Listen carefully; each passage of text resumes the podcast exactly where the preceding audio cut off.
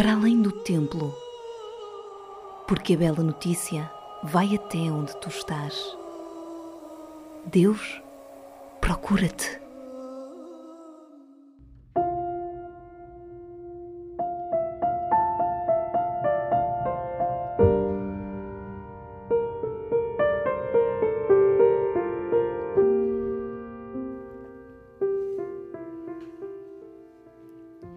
Por fim, chegamos ao sétimo domingo da Páscoa.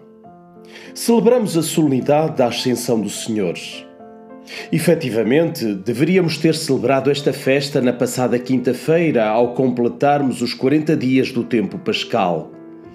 Mas, como entre nós não é dia feriado, celebramos no domingo seguinte, mais concretamente hoje.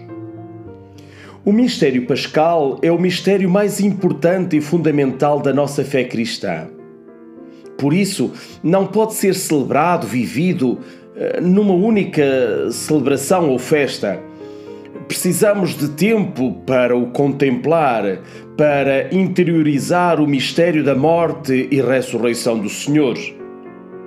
Assim, o tempo pascal prolonga-se por 50 dias e somos convidados ao longo deste período a celebrar três solenidades: a Páscoa, em que comemoramos a ressurreição de Jesus de entre os mortos, a Ascensão, em que recordamos a subida de Jesus ao céu, e o Pentecostes, festa que nos faz recordar e reviver a efusão do Espírito Santo sobre os apóstolos e sobre os outros discípulos reunidos em oração com a Virgem Maria no cenáculo.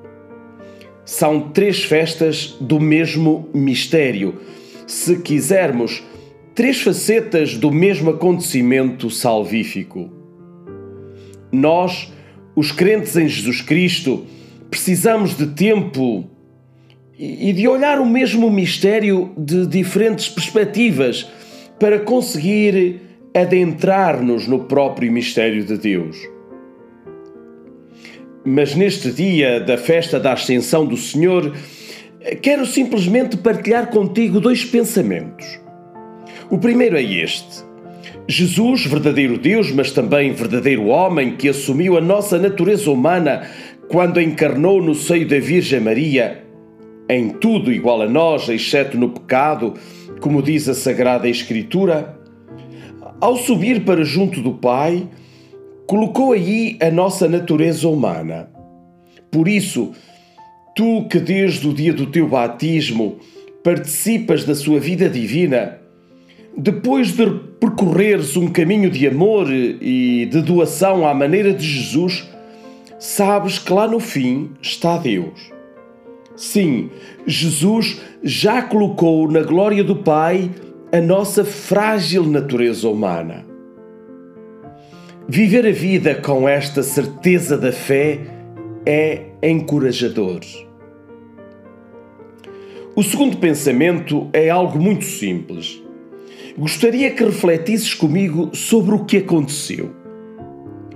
Jesus, antes de subir para junto do Pai, não tinha mais que uns onze homens assustados e confusos e um pequeno grupo de mulheres, ainda que fiéis e corajosas. Como foi possível Jesus confiar a esta gente que ao longo dos últimos três anos pouco tinha aprendido de fé vacilante, como foi possível entregar-lhes tão audaz missão de anunciar o Evangelho a todo o mundo? É precisamente a estes e àquelas iletrados, pouco dotados na sua inteligência, vacilantes na sua fé, mas de coração aberto ao Espírito de Deus, que Jesus confia tão grande missão volvidos dois mil anos, temos uma Igreja verdadeiramente universal.